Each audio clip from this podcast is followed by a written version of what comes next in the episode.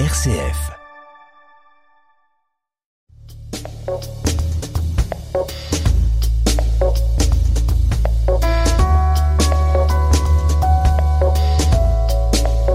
Décryptage, Natacha Coq.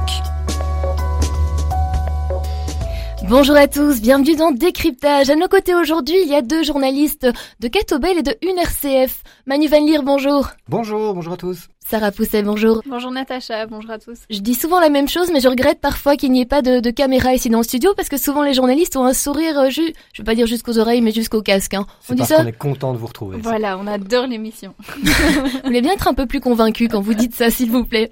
Bon, au programme aujourd'hui, et ça vous allez aimer ces sujets-là, on va s'intéresser plutôt à ces parents solos qui doivent assumer euh, énormément de frais tout seuls et qui retrouvent parfois, même dans des conditions et des situations très difficiles, on parle même parfois de précarité, et ensuite on ira voir du côté des des chercheurs d'emploi pour qui la pandémie a encore plus compliqué euh, la situation, mais qui retrouvent de l'espoir avec les changements de couleur du baromètre Covid et certaines initiatives qui sont mises en place pour les aider. Sans oublier évidemment, qu'est-ce qu'on retrouve à la fin? On retrouve vos zooms. Un indice sur vos zooms? Moi, ce sera sur le Yémen. Le Yémen. Et vous, Sarah? Euh, Avec moi, on restera en Belgique. Très bien, on va voyager puis retourner ici. Et est-ce que Pierre Granier nous fera voyager? Ben Ça, on verra tout à l'heure parce qu'il va évidemment nous présenter les différents sujets qu'on peut lire dans le journal de cette semaine. Bon, on est à la veille du congé de détente, euh, des vacances de carnaval comme la plupart de nous continuent à dire. C'est l'occasion de s'intéresser à ces parents qui vivent seuls avec leurs enfants et qui doivent assurer ben, leur quotidien avec toutes les difficultés que ça implique, financièrement déjà... Euh, Financièrement déjà et surtout rien qu'à penser au loyer qu'il faut assumer seul, ça fait peur hein, quand on voit le prix de ceci aujourd'hui. Surtout que devenir parent solo c'est pas euh, forcément un choix, ça peut être la conséquence d'une séparation, d'un divorce ou d'un décès parfois aussi. Pour se faire une idée de la situation, la Ligue des familles a effectué un sondage auprès de 1150 parents wallons et bruxellois. Alors Manu, je me tourne vers vous. Au début de la semaine, vous avez publié un article sur le sujet sur le site catobel.be et des parents solo alors il y en a euh, euh. Oui, il y a déjà beaucoup de, de, parents solos. Ce qui est vraiment intéressant avec cette étude, euh, donc sur plus d'un millier de familles, c'est de voir vraiment euh, les différents profils déjà que qu'on peut trouver.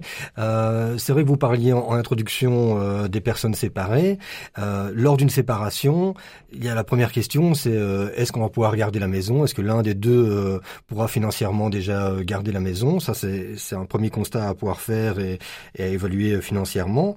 Puis quand on ne peut pas garder, ben voilà, il faut trouver à se reloger. Alors se reloger euh, euh, avec quels moyens? Quand on avait fait un, un, crédit hypothécaire par exemple avec euh, deux salaires, euh, quand on a la chance déjà d'avoir deux salaires, ben forcément on se retrouve avec un seul salaire pour louer une maison ou un appartement, ça devient déjà très difficile. Il y a l'augmentation des, des, charges pour tout le monde également, et donc ça dépend aussi si on a la, la, la garde des enfants ou une garde alternée, mais ça veut dire que ça, ça multiplie multiplie en tout cas les coûts, euh, puisque chacun doit maintenant euh, se loger. Et je le disais, ça dépend aussi le fait d'avoir euh, un emploi ou pas. Si vous avez la, malchance que l'un ou l'autre dans le couple n'a pas d'emploi et dépend par exemple d'allocations, vous savez comme moi les, les montants des, des, différentes allocations en Belgique, on tourne autour de 900 à 1100 euros maximum. Et quand on regarde les prix moyens des loyers, pour des appartements, pour des maisons, on est hyper facilement à 600-700 euros quand on vise un appartement par exemple avec euh, deux chambres, trois chambres, donc ça dépend aussi euh, la composition du ménage. Ça devient vraiment très très difficile quand vous gagnez ou que vous recevez 900 euros d'aller payer un, appartement à 600 euros. Il vous reste quoi pour vivre?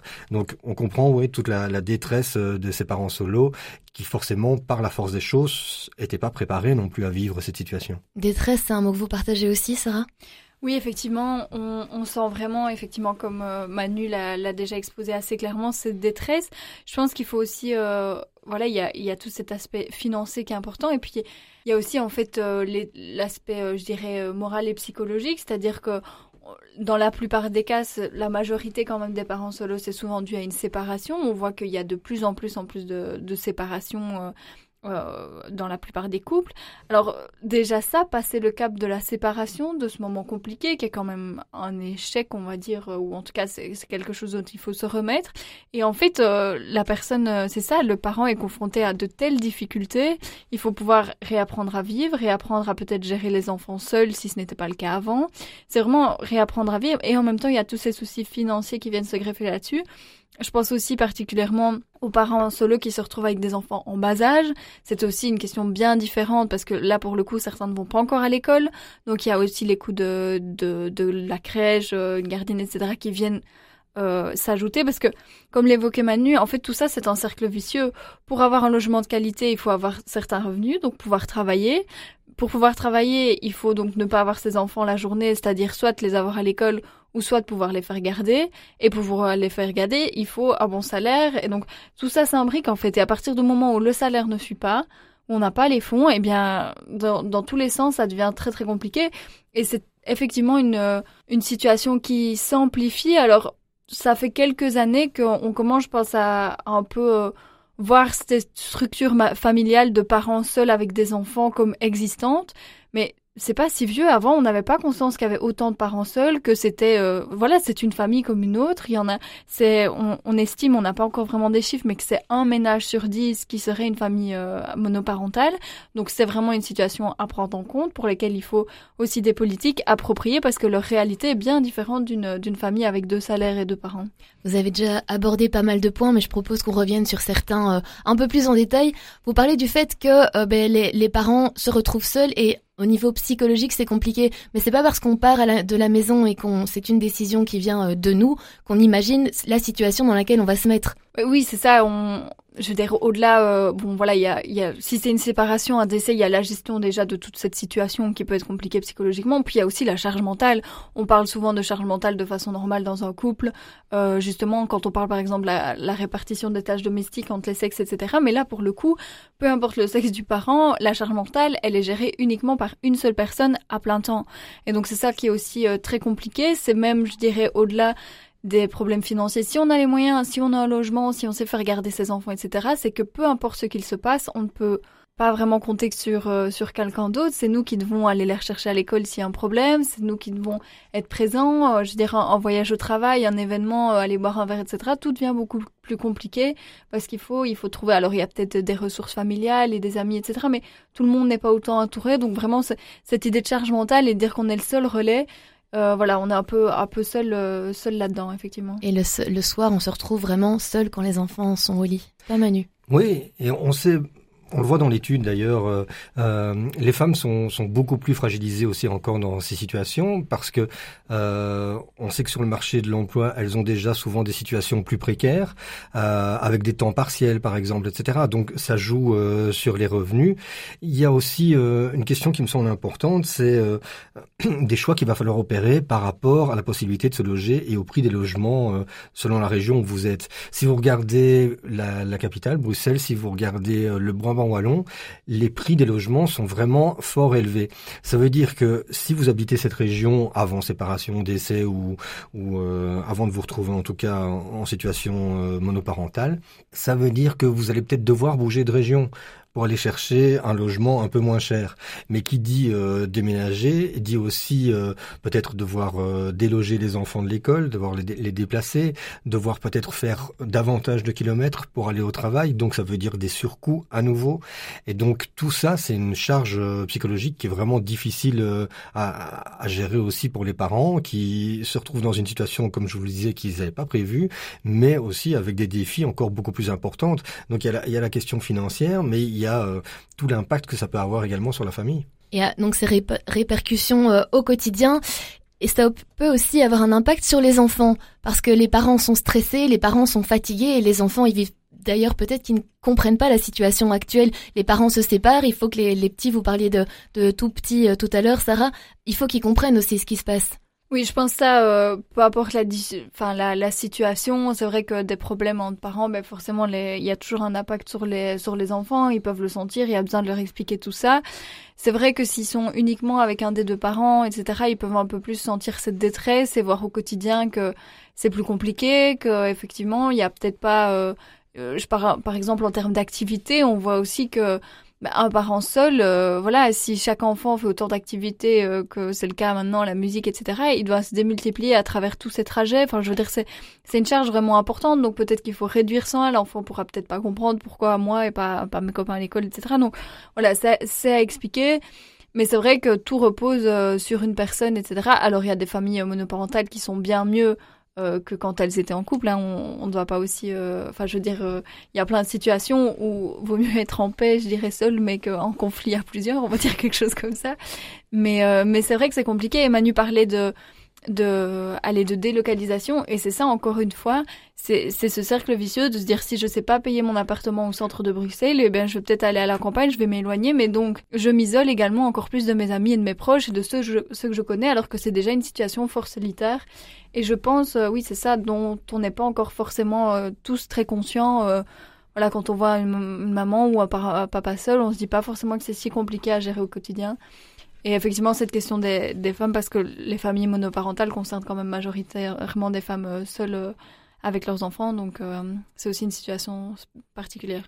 Vous parliez des enfants et un élément qui me semble important également dans cette étude, c'est euh, par rapport au logement, le fait que quand on va trouver un nouveau logement, on n'aura peut-être pas les mêmes conditions qu'on avait connues auparavant. Et donc les enfants vont peut-être plus avoir aujourd'hui euh, le même nombre de, pièces, le même nombre de chambres, ils vont peut-être plus avoir leur propre chambre alors qu'ils connaissaient cette situation. Donc ça veut dire qu'ils vont devoir partager euh, la chambre avec un frère ou une sœur. Et dans l'étude, il disait qu'il y avait même 17 parents, 17% des parents solo qui dorment avec leurs enfants. Mais c'est vrai que c'est interpellant malgré tout, parce que ces enfants ne sont plus euh, des, des, bébés, parce qu'on a, on a l'habitude de voir des, des parents avec euh, bah, le, lit de bébé dans la chambre, mais là les enfants euh, peuvent, j'ai envie de dire, parfois jusque 10, 10 11 ans même. Adolescents peut-être pas, mais... Faute de place en fait, faute de place, il n'y a pas de chambre suffisante, et donc les, les enfants se retrouvent avec les parents. quoi. Donc là on voit encore plus la charge mentale qui continue même, je dirais, la nuit. Il n'y a pas d'espace intime euh, du parent qui peut un peu souffler euh, deux minutes. Et pareil pour les enfants aussi qui ont besoin de leur espace. Les, deux sont, sont compromis. Et les enfants peuvent en vouloir aussi aux parents, en disant mais pourquoi, pourquoi nous on vit comme ça maintenant, ils ne comprennent pas spécialement la situation, donc le dialogue est malgré tout euh, hyper important. Dialogue est hyper important, mais je pense qu'il faut vraiment pas sous-estimer aussi les capacités des enfants à comprendre une situation, à, compatir aussi aux difficultés que euh, les parents. Et euh, il faut, peu importe l'âge, expliquer les choses telles qu'elles sont et, essayer que justement peut-être l'effort euh, soit partagé par l'enfant qui comprend que c'est une situation difficile, qu'il faudra peut-être un peu de patience, qu'il ne doit pas réclamer ce à quoi il était habitué habituellement, mais prendre ouais, un, peu de temps pour euh, se faire à cette nouvelle situation et qui va peut-être évoluer positivement avec les mois ou les années qui suivent. Surtout que l'enfant peut comparer avec ce qu'il a à l'école, avec ses copains. Vous en parliez tout à l'heure un petit peu, Sarah. Oui, c'est ça. Ben, on, sait effectivement que chez les jeunes enfants, il y a, toujours cet effet de comparaison, de compréhension. Mais comme dit Manu, je pense que euh, si cette situation de monoparentalité survient après une séparation, un, drame ou quoi que ce soit, l'enfant a eu toutes ces informations, a vu que ça n'allait pas à la maison avant, qu'il y avait des problèmes, et donc peut-être que même si la situation est différente, le fait qu'elle soit apaisée ou peut-être dans le cas d'un deuil, ben voilà, il comprend les preuves, il est sensible à ça, donc il peut aussi euh, comprendre euh, comprendre cette situation. Il y a autre chose aussi, les enfants sont privés, par exemple, je, enfin, matériellement parlant, ils, n'auront pas spécialement leur téléphone, les parents pourront pas spécialement leur payer ce que d'autres ont, et ça aussi, ça doit être compliqué euh, pour eux. Même vous parliez des, pardon, je vous coupe, mais vous parliez des, activités sur le côté sportif, bah, euh, ça, malgré tout, ça coûte, donc c'est, les, les parents ne peuvent peut-être pas assumer tout ça. Oui, c'est sûr, bah, c'est compliqué, je pense, pour eux, et je dirais même peut-être encore plus pour les parents parce que il y a des choses dont les enfants sont pas forcément conscients. Euh, alors oui, il y a peut-être des remarques à l'école, etc. Mais ils, ne voient quand même pas tout. Par contre, en tant que parent, se dire euh, toujours systématiquement, je peux pas offrir ça à mon enfant, je peux pas renouveler ses, ses affaires à l'école, euh, c'est un nouveau plumier à l'anniversaire, il y a plus les mêmes cadeaux, il y a plus les mêmes moyens. Mais effectivement, ça peut être très frustrant. En fait, dans cette étude, ils constatent vraiment que le niveau de vie en fait des parents qui rentrent en monoparentalité euh, systématiquement, peu importe les, les schémas familiaux, euh, régressent en fait. Donc les parents voient vraiment que leur niveau de vie euh, baisse et par exemple des, des, personnes qui étaient propriétaires, qui avaient c'est ça, ce, cet immobilier assuré, etc., deviennent locataires. Ça change vraiment la, les conditions de vie. Donc c'est clairement oui, même si on a encore les moyens, on sent quand même euh, la différence. Et je pense que pour ça, du coup, il y a vraiment une question de ben, de, de politique à mettre en place et de d'aide pour ces structures familiales. Oui, et c'est vrai qu'il faudra vraiment penser à des aides, surtout quand on voit la situation qui a évolué suite à la crise euh, sanitaire. Il y a une augmentation des prix dans beaucoup de secteurs. Euh, on peut prendre euh, l'électricité, le gaz, le diesel, la nourriture, les, les prix des voitures à l'achat, le transport en commun, les matériaux de construction, les tarifs bancaires, et même pour l'anecdote, les bières tout augmente, mais dans, dans la, consommation quotidienne. Donc c'est quand vous additionnez tout ça. Dans la semaine, il y avait euh, sur RTL, il prenait l'exemple d'une famille avec deux parents et deux enfants. En février 2021, cette famille payait 144 euros par mois pour l'essence, 100 euros pour le chauffage et 75 euros pour l'électricité, ce qui donne un total de 317 euros. Un an plus tard, le total est de 595 euros. Donc 276 euros euh, à payer en plus euh, tous les mois, vous pouvez imaginer les contraintes euh, que ça impose par rapport à, des loisirs ou aux capacités de, faire un peu plaisir à ses enfants, à se faire plaisir soi-même et à tout ce qu'on a encore à payer à côté, notamment les soins par exemple. Donc c'est vraiment là que ça peut devenir compliqué. Si vous aviez un salaire qui était un peu juste ou, des allocations qui étaient fort limitées, c'est 2 à 300 euros, faut aller les chercher, hein, très honnêtement. Et là, c'est là que des familles se retrouvent vraiment dans des situations. Dans l'étude, il montrait par exemple que euh, des gens qui étaient déjà dans une situation précaire euh, étaient passés dans, dans des logements insalubres, certains même dans des squats, le temps euh, de pouvoir trouver, ou alors avaient été hébergés par des amis, des membres de leur famille, mais sur des périodes qui étaient quand même assez longues. Ça pouvait aller d'un mois, mais jusqu'à six mois, un an, avant de retrouver un logement dans lequel s'installer. Est-ce que vous connaissez les associations qui se battent comme ça et qui, qui donnent leur aide aux parents? Je pense que ça se développe euh, petit à petit pour les familles euh, monoparentales, mais justement, je voulais revenir là-dessus, euh, sur cette idée de pouvoir en fait proposer des, des solutions de logement à ces familles. Notamment, justement, dans ce cadre-là, j'ai rencontré une, une maison, la maison Parenté à Bruxelles, qui est donc une, une maison créée par les petits riens pour justement des familles monoparentales précaires qui n'ont pas de logement. Et en fait, effectivement, il y a, y a 16 familles qui sont hébergées pour l'instant là-bas. Elle a ouvert en, en juillet et la dame me, disait c'était très vite complet. Je veux dire, il y a une vraie demande, c'est sur liste d'attente et c'est une formule d'éménagement temporaire, c'est-à-dire que les familles restent environ neuf mois, sauf s'il y a des complications, etc. Elles peuvent, elles sont pas mises dehors, mais là-bas, il y a un accompagnement pour les aider à retrouver un logement, à trouver des solutions, etc.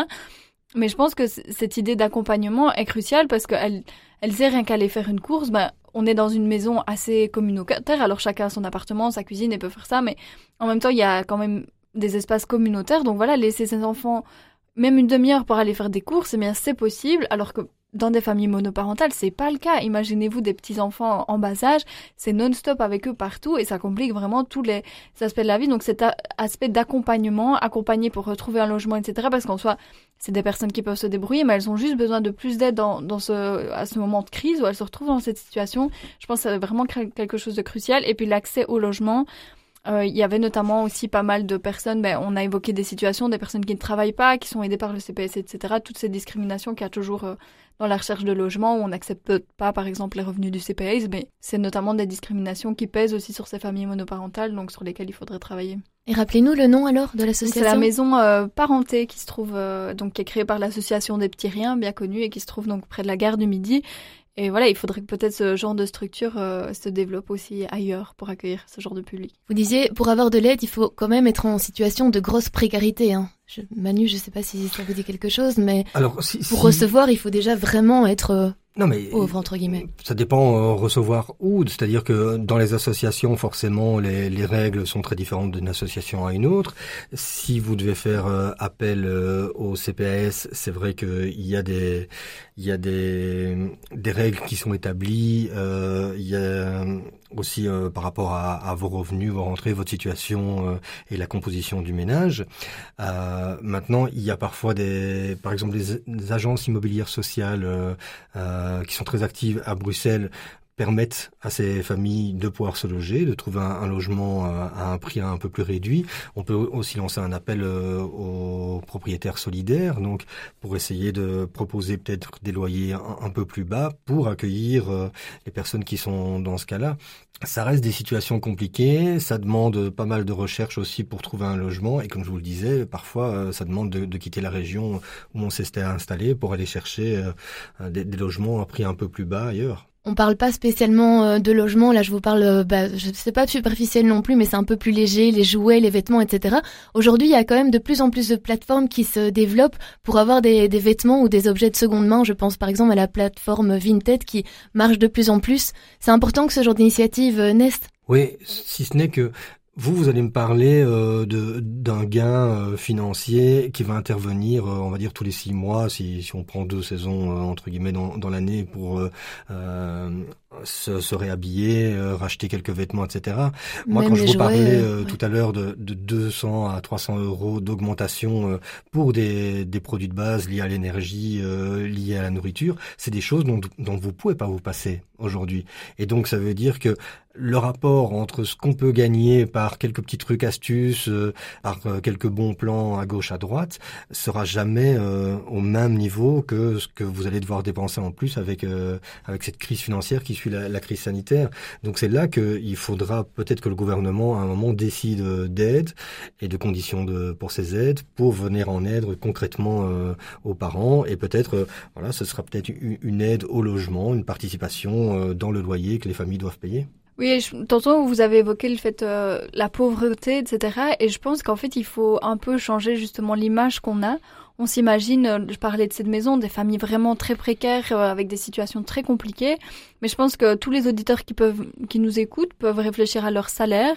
S'il n'y avait que ça pour vivre, pour nourrir deux, trois enfants, est-ce qu'ils s'en sentent capables? Je pense, en fait, par exemple dans la recherche du logement, ce qui est aussi très compliqué au-delà de de rechercher, de voilà, de faire aussi tout ce travail de recherche quand on doit aller conduire les enfants partout, etc. Rien que ça, au niveau pratique, c'est compliqué. Mais il y a aussi tout ce qui est des garanties locatives, etc. Or, on est en divorce, on peut pas vraiment toucher à tout euh, au niveau avoir, on n'a pas encore vendu la maison. C'est ce genre de situation aussi. C'est pas toujours, euh, enfin, c'est déjà compliqué financièrement, mais c'est aussi vraiment ces situations de comment est-ce qu'on on trouve euh, une garantie locative quand la maison n'est pas encore vendue, quand on est en train de de changer de, de situation, etc. donc c'est là, je pense qu'il faut un peu de souplesse et d'accompagnement. Et c'est ça aussi ce travail des ASBL. C'est pas toujours recevoir un revenu parce qu'on a vraiment, on en a vraiment pas, etc. C'est aussi de l'aide, pouvoir mettre ses enfants quelques heures, juste avoir un soutien d'une personne qui vous dit ça va aller, euh, on est là pour vous aider, euh, votre situation va s'arranger. Ça peut aussi aider psychologiquement à se détendre un petit peu. Et je pense que c'est ça aussi qui est, qui est important, c'est l'accompagnement. Justement, on peut pas dire que c'est un point positif, mais l'air de rien, ce genre de situation permet de rencontrer du monde, de rencontrer d'autres personnes qui sont dans cette situation-là ou des personnes qui vont aider. Et ça, quelque part, c'est un point euh, positif. Non, je vois que vous n'êtes pas d'accord. Ben oui, je, ne sais pas. Je pense qu'il y a, a peut-être les deux. Quand on ose appeler à l'aide, on rencontre peut-être effectivement des personnes qui sont capables d'aider tout.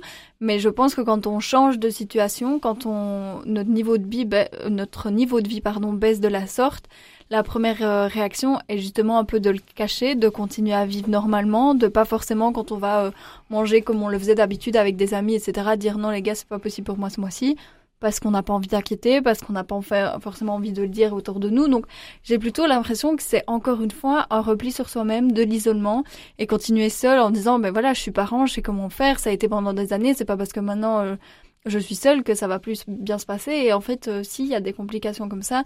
Et or, euh, Manu parlait du, de la crise euh, sanitaire et même au niveau des structures familiales, on a vu aussi que la crise sanitaire était un moment où, notamment ces périodes de confinement, ont eu certains impacts sur les vies, euh, les vies de couple, etc. Même des, voilà, au niveau des violences conjugales, on a vu une assez forte augmentation, etc. Donc, on peut aussi se demander dans les années à venir, est-ce que les séparations vont peut-être augmenter, etc. Est-ce qu'on va se retrouver encore plus avec de ménages monoparentaux Monoparentaux Oui. du coup, euh, il faudra vraiment trouver un modèle pour eux. Mais ce point sur les violences, il est vraiment important parce que c'est ça, c'était un, des effets qu'on a remarqué très rapidement avec la crise sanitaire, euh, l'augmentation des violences dans les couples. Et il faut savoir que dans les couples, ben, il y en a beaucoup qui ne peuvent pas financièrement euh, prendre la décision de se séparer. Si vous avez plusieurs enfants, que euh, euh, vos revenus sont, sont pas suffisants pour vous loger avec tous les enfants, vous allez faire quoi? Vous allez le prendre sur vous et vous allez rester dans une situation qui est peut-être très très très difficile, très tendue au sein de, de, votre foyer. Et donc quand vous disiez, Natacha, est-ce que ça peut amener des nouvelles relations et tout ça? Oui, mais ça c'est un peu plus le réflexe que j'aurais par rapport à une séparation classique sans enfants. Ici, quand on parle de, de parents solo, ben oui, toute la différence, c'est être parent, la responsabilité qu'on a par rapport à, à ça, et le fait qu'on doit continuer à assumer alors sa responsabilité euh, seul sans pouvoir partager avec l'autre. Vous savez pourquoi je vous ai posé cette question? Parce que j'ai demandé justement à, un petit dont les parents s'étaient séparés il y a deux ans. Et alors je lui ai posé la question, qu'est-ce que ça te fait que tes parents soient séparés comme ça? Quel impact sur toi? Alors il m'a répondu, eh bien moi j'aime bien parce que c'est deux fois plus de vacances, deux fois plus de cadeaux. Les œufs de Pâques qui vont arriver, j'en aurai deux fois plus. Mais il m'a aussi dit deux fois plus de contacts. J'ai mes parents qui se recasent et donc je vais vivre avec une autre famille. Voilà, c'est pour ça que je vous ai posé la question. Et c'est vrai, quand tout se passe bien, c'est plutôt la, direction que ça prend. Mais comme je le disais en début de ce débat, ça, c'est quand vous avez euh, deux salaires, deux salaires qui sont euh, plutôt conséquents et que là, on peut vous parler à nouveau de, vacances, de, se loger, de, faire des activités. Mais tout dépend des, revenus. Ici, l'étude montre vraiment euh, une paupérisation de la, population à partir du moment où ils se retrouvent en situation solo et notamment des gens qui avaient aucun souci au niveau salaire juste avant, enfin qui avaient l'impression de, de vivre correctement et qui d'un seul coup connaissent une situation qui s'aggrave. Donc un, un, sujet dont on reparlera certainement. Bon, ah, c'est la pause, donc je vous propose d'écouter euh, la nouvelle sensation pop belge, le petit, le petit garçon, le, chanteur à 20 ans. C'est le titre Menteur. Ça vous dit quelque chose? Non. Pierre Demar. on va l'écouter tout de suite. Il parle donc à sa maman et la chanson s'appelle Menteur. À tout de suite. Maman, je mens, je mens, et je me mens à moi-même. Des fois, je triche un peu. Je plonge lentement, ça te fait de la peine pas que j'idéalise, pas que je romantise nos dialogues et nos fous non. Plutôt rester réaliste, c'est tout pas que je m'enlise dans mes rêves qui n'en finissent pas. Mais c'est comme tomber du ciel, tu sais bien, chaque fois je les chasse et ils reviennent plus fort. Ça fait 100 fois cette semaine, ce soir j'y pense encore. Avant la nuit, tu me prends dans tes bras tendrement. tu m'expliques lentement que la vie est ainsi faite. Que rien ne sert de se lamenter inlassablement. Puis tu m'offres une dernière danse. Hey, maman, je mens, je mens. Je me mens à moi-même. Des fois, je triche un peu.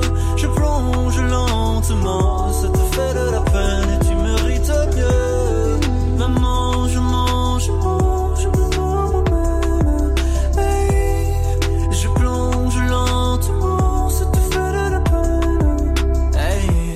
Deuxième partie de décryptage en compagnie des journalistes Manu Van Leer et Sarah Pousset. Depuis une semaine maintenant, le baromètre Covid est passé à l'orange. Parmi les changements, il y a l'obligation de télétravail à domicile qui est désormais levée. On en parle énormément. Beaucoup de travailleurs peuvent donc reprendre le chemin du boulot, mais pour ça, il faut en avoir un. La recherche d'emploi est déjà bien compliquée en temps normal, mais là, durant la pandémie, c'était mission, bon, on va pas dire impossible, mais il fallait tripler les efforts et avoir euh, de la chance aussi. Avec ces couleurs de baromètre qui s'éclaircissent, heureusement, les portes euh, se rouvrent un petit peu nous ici, on va s'intéresser à ces chercheurs d'emploi au profil bien différent, on va le voir. Eux qui doivent retrouver un travail ou tout simplement euh, en trouver un. Cette recherche, on n'est pas obligé de l'effectuer seul, on peut recevoir de l'aide. Et là, je vise la nouvelle initiative d'Acteris, l'office d'emploi euh, de Bruxelles. Alors cette semaine, hein, je n'ose plus le prononcer, bah non, on l'a fait en début d'émission, Coast Searching Center, on va dire ça comme ça Il a ouvert ses portes, mais Sarah, je me tourne vers vous parce que Dites-nous de quoi s'agit-il et peut-être reprononcez-le pour nous. Dites-nous. Alors ce centre de co-searching, donc ce centre est ouvert, euh, oui, en plein centre de Bruxelles et l'idée en fait c'est de pouvoir, euh, on sait que la démarche de recherche d'emploi est une démarche fort solitaire où on, est, euh, voilà, on est confronté à, à des refus, donc c'est pas toujours euh, très, enfin c'est fort compliqué pour le moral aussi. Et donc l'idée c'est vraiment de pouvoir briser l'isolement et de mettre ces euh, chercheurs d'emploi ensemble pour qu'ils puissent s'entraider à trouver euh, à trouver un emploi. Alors c'est au sein d'une structure où ils reçoivent également un accompagnement, donc ils sont pas seuls, il y a, y a une personne qui est également là pour les aider, etc. Mais en fait ce qu'ils observent c'est qu'à travers c'est des petits groupes, je pense d'une dizaine de personnes, à travers cette mise en commun, eh bien déjà effectivement ça ça brise l'isolement. On va, enfin c'est comme au final si on allait un peu au travail, on va quelque part on va se mettre euh, à pied d'œuvre, on va chercher un emploi, on se met dans une certaine dynamique, on rencontre d'autres personnes qui partagent peut-être la même situation, on peut en discuter, relativiser notre situation personnelle, mettre en balance, etc. Et puis, euh, il disait que c'était aussi important bah, de développer en fait les espèces de soft skills, donc le travail en équipe, euh, je sais pas moi, la patience, euh, la, la sociabilité, etc. Être en groupe comme ça, ça permet de faire ressortir certaines compétences chez chacun Donc c'était assez important de, de pouvoir euh, voilà développer cette plateforme, donc cet emplacement de Bruxelles. Et voilà, l'idée aussi était de c'est ça de rencontrer de nouvelles personnes, ce qui est toujours important pour le milieu professionnel. Donc voilà, la mise en commun euh, des chercheurs d'emploi pour aider euh, les aider à trouver un emploi. Une bonne initiative, Manu?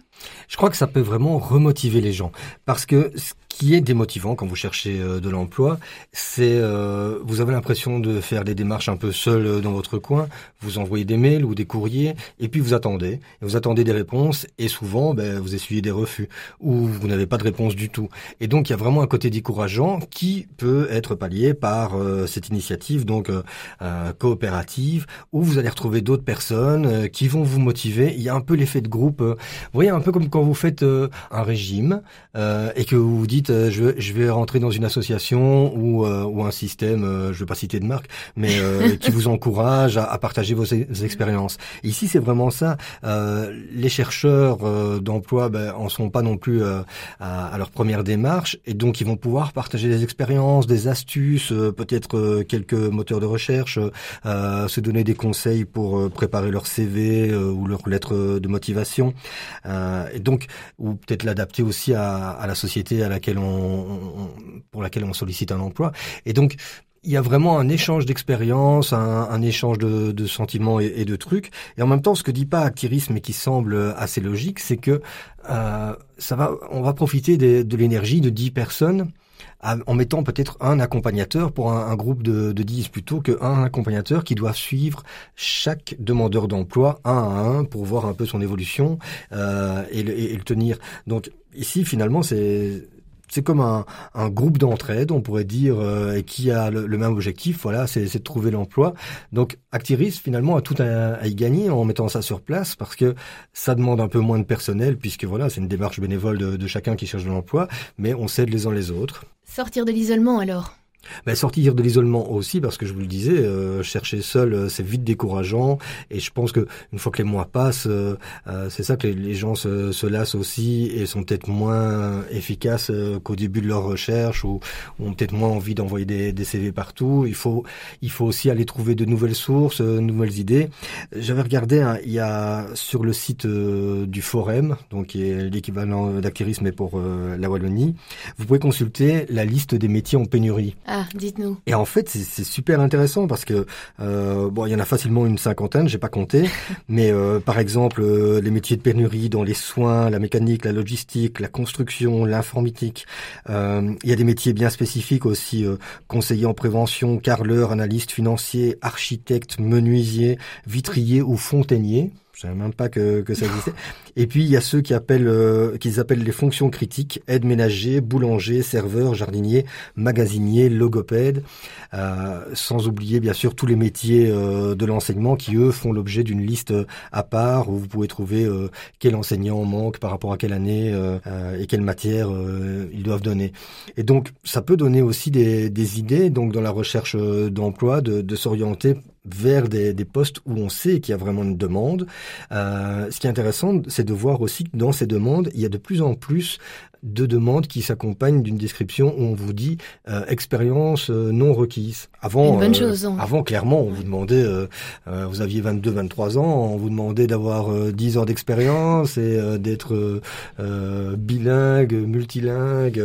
vous deviez être hyper formé. Aujourd'hui, dans ces secteurs-là, on sait que les entreprises vont prendre en charge votre formation également parce que voilà, il, manque euh, de personnel qualifié et donc ben, ils vont les former eux-mêmes sur le terrain. Et c'est peut-être aussi l'occasion quand on, quand on cherche pas un emploi vraiment hyper précis, mais qu'on cherche de l'emploi parce qu'on a besoin euh, d'un salaire, ben, c'est de, de, de, se réorienter et donc d'aller dans un secteur qu'on connaît peut-être pas et puis qui va euh, intéresser. Donc il faut aller voir aussi d'autres offres d'emploi que celles qui concernaient uniquement sa propre expérience. Dont on peut parler dans ces fameux groupes. Vous avez été regarder aussi tous ces emplois? Il y a quand même pas mal d'emplois de, de, de contact, en tout cas Manu, de rencontres. Avec le Covid, ça c'est peut-être pas été évident tout ça. Parce que carreleur, c'est aller chez les gens, par exemple. Oui, il y a beaucoup de métiers quand même manuels hein, autour de la construction, des artisans, menuisiers, etc. On sait bien qu'il y en a pas mal qui sont recherchés. C'est aussi des, métiers où l'avantage, comme disait Manu, soit on est directement formé en entreprise et on a limite déjà le, job qui est acquis, ou soit si on fait la formation, il y a aussi beaucoup de, de partenariats, etc., qui fait qu'on continue à avoir des allocations, etc., de chômage. Donc ça permet aussi de ne pas, euh, de pouvoir se former tout en ayant un certain revenu, etc., ce qui est un, bon plan euh, quand on recherche aussi un emploi. Et je pensais donc du coup à cette idée de, de réorientation professionnelle, etc. Et je trouve que cette mise en commun de, de personnes c'est assez dur au final de se regarder dans un miroir et de dire ok comment est-ce que je me vends en entretien d'embauche, quels sont mes qualités, mes défauts, qu'est-ce que je sais faire, qu'est-ce que je ne sais pas faire? C'est peut-être compliqué d'avoir euh, toujours un regard euh, voilà sur soi-même. Euh, et surtout, je dirais quand on est à l'arrêt, parce que peut-être, enfin, on se sent moins valorisé quand on ne travaille pas, etc. Enfin, ça dépend des personnes, mais c'est vrai que ça peut aider à, à se sentir dévalorisé. du coup, on a du mal à se faire confiance et à se mettre en valeur en entretien d'embauche.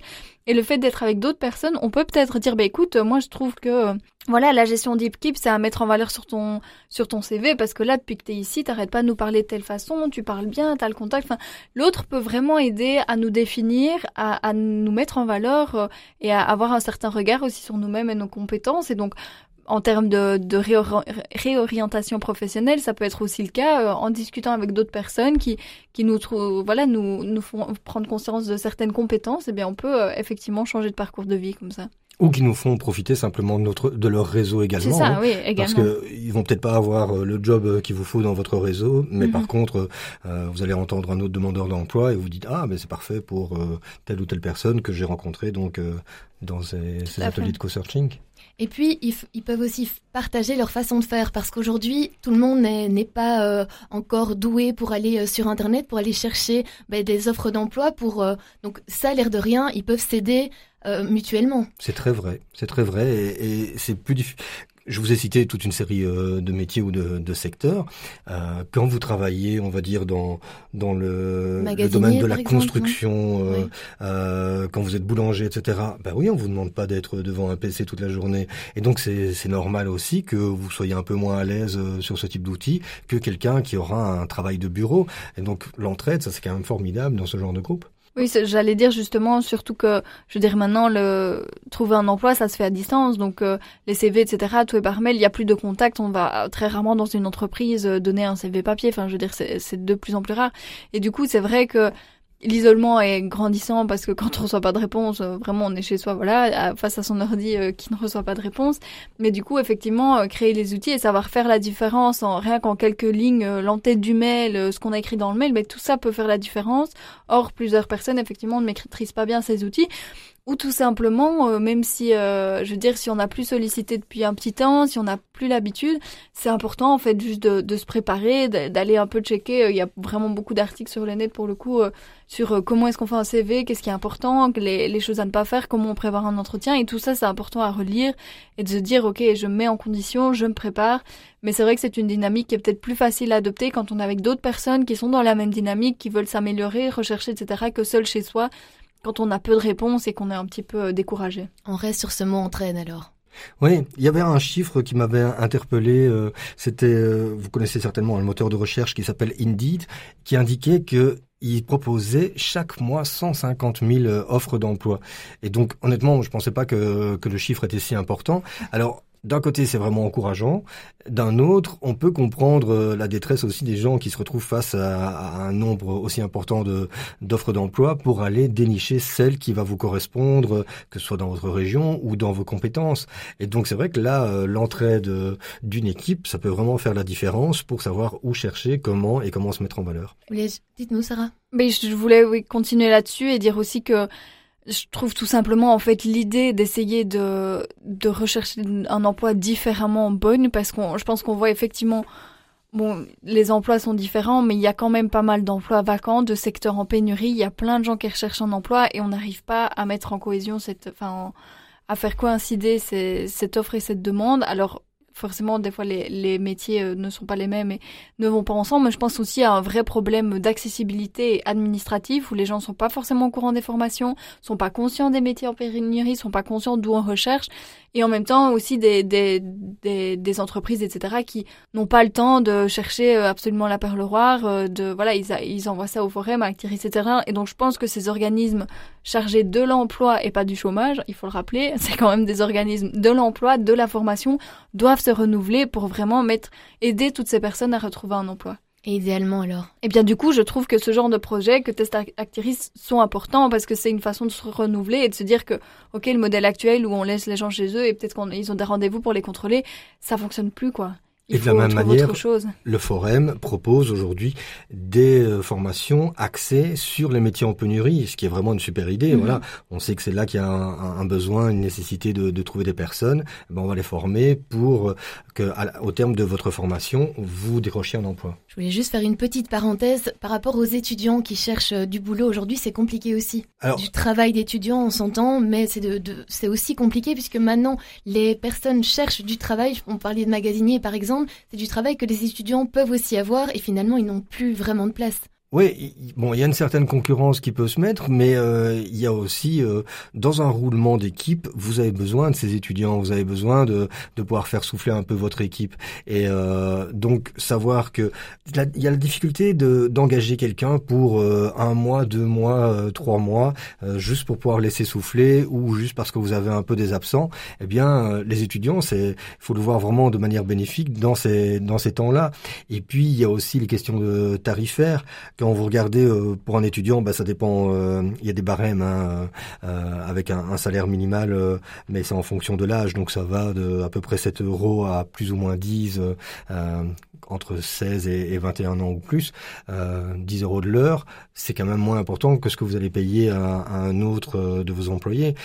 Et en même temps, pour l'étudiant, c'est vraiment une opportunité, c'est l'opportunité de, se former, d'apprendre un, un, travail. Et il y a toute une série de fonctions qui ne demandent pas des, des formations particulières et où l'enthousiasme des étudiants peut faire merveille. Oui, puis on voit, euh, on l'a vu pendant la crise sanitaire, il y a vraiment des milieux qui, sans les étudiants, ne s'en sortent pas. Je pense notamment à l'Oreca. Euh, enfin, pour le coup, les restaurants étaient fermés, mais il y en a vraiment qui engagent énormément. Parce que moi, c'est l'impression que j'ai eue, que ce que j'ai un peu observé, c'est que avec ces, deux ans un peu plus compliqués, j'ai l'impression que ceux qui recherchent à nouveau des étudiants essayent de s'engager, c'est-à-dire qu'on demande souvent des étudiants en début de cycle, par exemple universitaire ou en tout cas des études. Comme ça, ils savent que la personne peut s'engager peut-être pour plusieurs étés d'affilée ou pour plusieurs congés et on ne les forme pas. Euh, pour euh, aller un mois d'été et puis après on ne les revoit plus. Donc il y avait cette notion quand même de longévité, de pouvoir garder une relation de confiance avec les étudiants, mais c'est vrai que ce sont quand même des, euh, des une main d'œuvre vraiment euh, qui, qui séduit les entreprises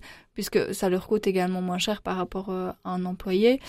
Et puis à l'inverse, on a vu aussi que pour les, les étudiants, il y en a beaucoup pour qui c'est euh, indispensable pour boucler aussi leur budget scolaire, les côtes, etc. Donc les deux euh, vont de pair. Quoi.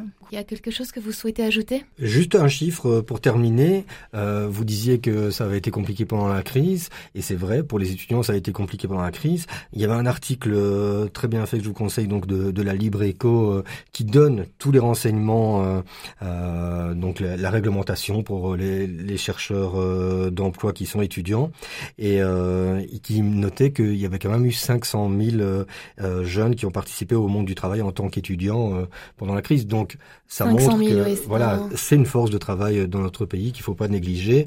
Et comme le disait Sarah, pour euh, beaucoup de, de, jeunes étudiants, euh, c'est une source de revenus qui est non négligeable pour pouvoir même poursuivre des études parfois.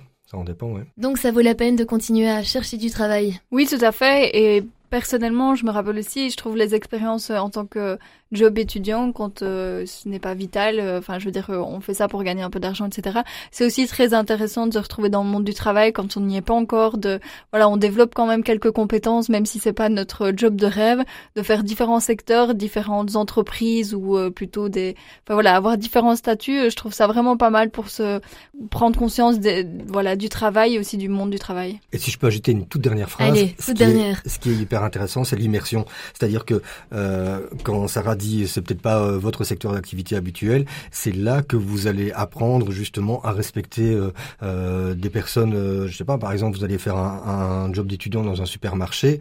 Après, vous regarderez jamais les gens qui travaillent dans les supermarchés avec une certaine hauteur ou avec condescendance. Vous aurez du respect pour tous les, les gens qui travaillent dans dans tous les domaines. À partir du moment où vous les avez expérimentés, voilà, c'est une bonne euh, leçon de vie, on va dire en même temps. Et on souhaite aussi euh, beaucoup de, de, courage et surtout, je veux pas dire de la chance, hein, mais à tous nos auditeurs qui cherchent euh, du travail pour le moment, on espère que vous trouverez vite et quelque chose qui vous plaît. La chanteuse Irma, ça vous, elle a trouvé du boulot assez vite. Elle, hein. c'est une chanteuse camerounaise et elle écrit là une lettre au Seigneur, Letter to the Lord, mais on sait pas trop ce qu'elle dit dedans. Il va falloir écouter les paroles. Hein. À tout de suite. I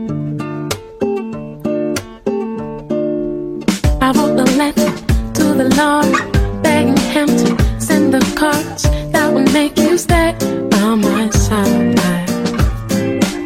He sent an A minor proof to size it like something smooth that doesn't hurt at all.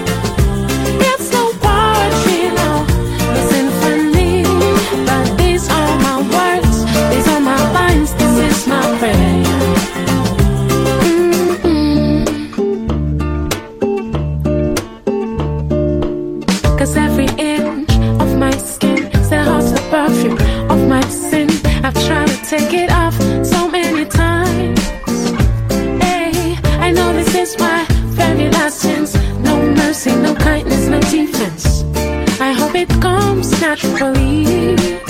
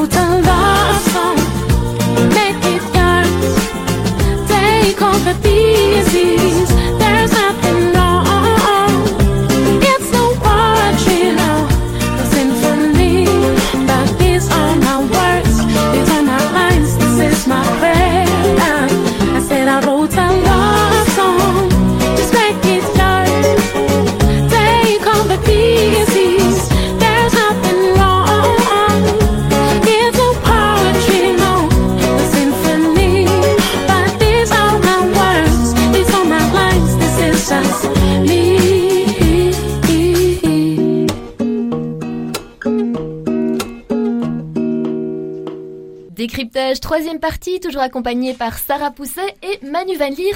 Alors là, Irma, elle écrivait une lettre au Seigneur. Maintenant, c'est, je vais pas dire que vous allez vous adresser au Seigneur, on est bien d'accord, mais vous maintenant, vous allez euh, nous partager aussi quelque notre votre pensée, votre zoom nous adresser aux auditeurs, oui. Ah, ça c'est beau. Je, je voyais, j'étais en train d'hésiter à chercher mes mots, mais Sarah, je, je, je, disais durant la pause que Manu et Sarah, ils sont tellement inspirés qu'on pourrait, je pourrais juste dire un mot et puis on aurait toute une émission faite. Mais là, euh, vous avez même trouvé les mots. Dites-nous, Sarah, vous avez l'air d'avoir envie de parler. Donc votre Zoom. Attends, vous nous avez parlé, vous nous avez dit que vous resteriez en Belgique. Hein, oui, c'est ça. Moi, je reviens sur. Euh, mais sur euh, quelque chose qui a, bien animé l'actualité hein, pendant le début c'était euh, fin, fin mai euh, en juin on s'en rappelle tous de je pense cette église du béguinage à Bruxelles qui était occupée par les par un, grand nombre de sans-papiers qui sont rassemblés autour de de de l'association House of Compassion ouais.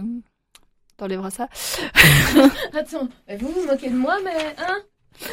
Ils se sont rassemblés donc en, dans une euh, association, euh, la Maison de la Compassion, et du coup, euh, donc voilà, tous ces sans-papiers occupaient l'église du Béguinage pour protester justement parce que ce sont des, des sans-papiers qui sont en Belgique depuis un certain nombre d'années, certains 10, 15, 20 ans.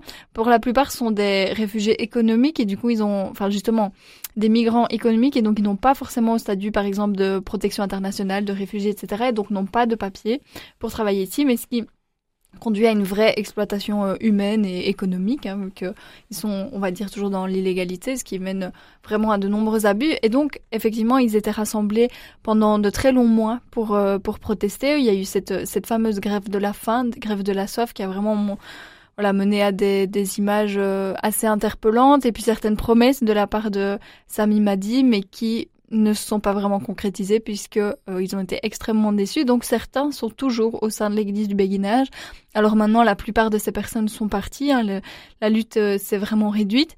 Euh, mais certains sont revenus, je veux dire, en novembre, décembre, quand il y a eu justement qu'ils ont vu en fait qu'ils n'étaient toujours pas acceptés, qu'ils n'avaient toujours pas de papier, puisque la promesse du gouvernement avait été de réexaminer leur dossier et la plupart n'ont pas obtenu ces papiers. Et pourquoi est-ce que je reviens sur cette sur cette histoire, sur ce fait d'actualité? Eh bien parce que euh, toutes ces personnes vont donc euh, devoir quitter l'église du béguinage. Alors ça, il y a plus qu'une trentaine de personnes pour l'instant et apparemment une solution a été trouvée pour eux pour les, les, déménager. Ils seront déménagés dans un bâtiment vide au centre de Bruxelles, mais en réalité, la fabrique d'églises de cette église du béguinage avait demandé à la justice de paix de, de trancher sur ce cas puisque il souhaitait que euh, ces occupants quittent l'église, notamment au profit pour euh, faire des travaux de remise en état. En fait, cette longue occupation, occupation des sans-papiers avait mené apparemment à certains problèmes internes, notamment en termes d'électricité, etc. Il souhaite faire des travaux et donc la décision a été rendue. L'huissier de justice a plaidé en faveur de l'église du béguinage et donc ils doivent la quitter d'ici fin février, donc la semaine prochaine. Euh, donc à partir de cette date, ils ne pourront plus l'occuper. Alors euh, selon le curé Daniel Allier, qui est donc euh, celui de l'église euh, du Béquinage et qui a priori était en faveur du combat, qui les a toujours soutenus, pour lui, il, souhaite marquer le fait que ce n'est pas la fin du soutien aux sans-papiers, mais que c'était plutôt en faveur de l'église et des travaux de réparation.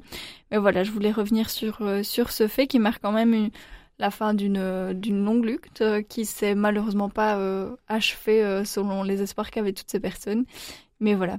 On en parle encore, la preuve, vous venez de le faire. Dites-nous Manu, vous, nous fait... vous allez nous faire voyager, vous, c'est ça? Un voyage, mais pas un, voyage au pays de la joie. Euh, je vous emmène au, Yémen. Euh, en fait, euh, mercredi, nos confrères de RTL ont publié sur le site RTL Info une photo qui m'a vraiment bouleversé. C'est celle de la petite Randa.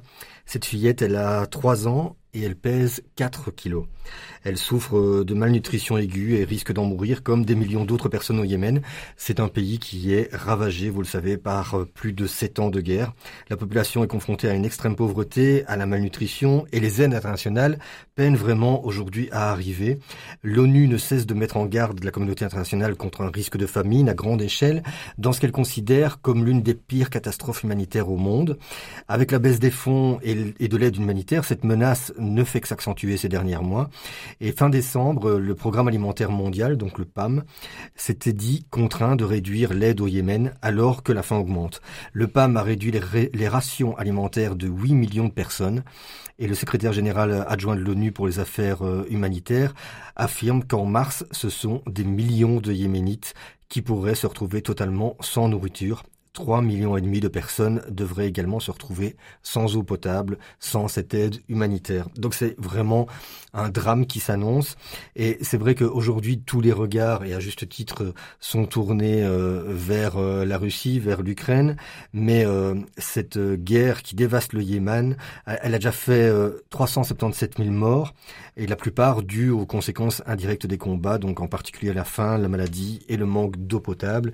C'est un, un drame qu'on a tendance à oublier parce qu'il se passe à, des milliers de, kilomètres d'ici, mais euh, vraiment un, drame humanitaire et qui touche une fois de plus la population civile. Donc ben, euh, voilà pourquoi je voulais mettre en avant. Ben, vous faites bien, un grand merci de nous rappeler que cette situation existe, surtout l'eau potable, ça marque quand même. Hein. Bon, Pierre Granier, de quoi allez-vous nous parler aujourd'hui? Vous allez évidemment nous ouvrir les pages du journal dimanche.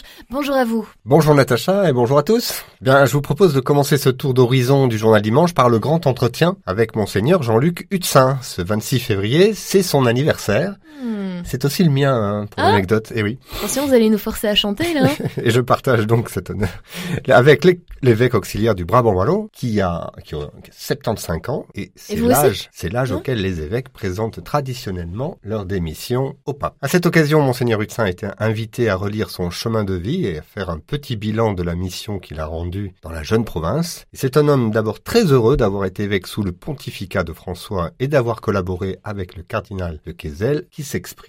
Dans l'actif du bilan de Monseigneur Rutsin et de son équipe, il y a notamment la création des unités pastorales, le renouveau de la catéchèse, en particulier celle des enfants, la création d'un service de vie spirituelle et du service des solidarités. Les propos ont été recueillis par Manu Van Leer et Vincent Delcor et sont à lire en pages 2 et 3. Dites-nous ensuite. Le dossier de cette semaine nous parle de réaffectation des bâtiments religieux et plus précisément des universités qui réinventent les cloîtres. Diverses universités belges ont en effet réaménagé d'anciens lieux de culte pour les intégrer à leurs, int- à leurs installations.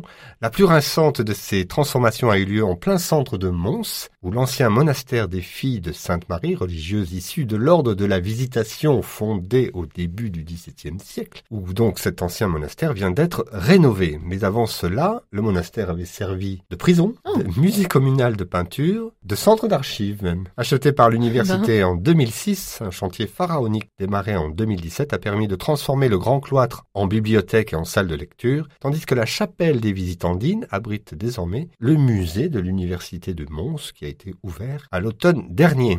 Tout ça, ce qu'on découvre dans le journal alors. Voilà, et la faculté agronomique de Jean Blou, son cœur dans une ancienne abbaye bénédictine, illustre aussi ce dossier réalisé par Angélique Tazio, et c'est à dire en pages 10 et 11. Pour terminer rapidement, un hommage, celui rendu par Michel Francis à l'héritage du père Franz van der Lucht, missionnaire en Syrie pendant 38 ans, ce jésuite néerlandais a été assassiné là-bas en 2014 à l'âge de 75 ans. Son, son procès pardon, en béatification a été ouvert en 2019. Père Franz van der Lucht fut un martyr de l'amour. Il a essayé d'incarner dans sa relation avec les autres ce qu'il avait vécu à travers son expérience spirituelle, à savoir que Dieu le recevait tel qu'il était et répandait sur lui son amour et sa miséricorde. Alors, pour en savoir plus, je sais que vous êtes pressés. Oh, dis, ce c'est pas gentil ça. Extraordinaire, rendez-vous en pages 14 et 15. Voilà. Merci beaucoup Pierre. Manu et Sarah sont un petit peu moins attentifs pour tout ça. hein. En fait, vous, raison. en, en fait, vous leur laissez la parole. C'est pas, c'est pas ce que je suis pressée, c'est vous voulez leur laisser la parole. C'est ça? Ben un tout grand merci. On se retrouve euh, la semaine prochaine. À la Pierre. semaine prochaine, volontiers. Au revoir à tous. Sarah Pousset et Manu Van Leer, un tout grand merci à vous aussi d'être venus partager ben, vos, vos avis et vos réflexions avec nous. On se retrouve bientôt? Avec plaisir. Toujours. Prenez soin de vous, chers auditeurs. Vous aussi, prenez soin de vous, prenez soin de vos proches et je vous dis euh, à la semaine prochaine. Au revoir.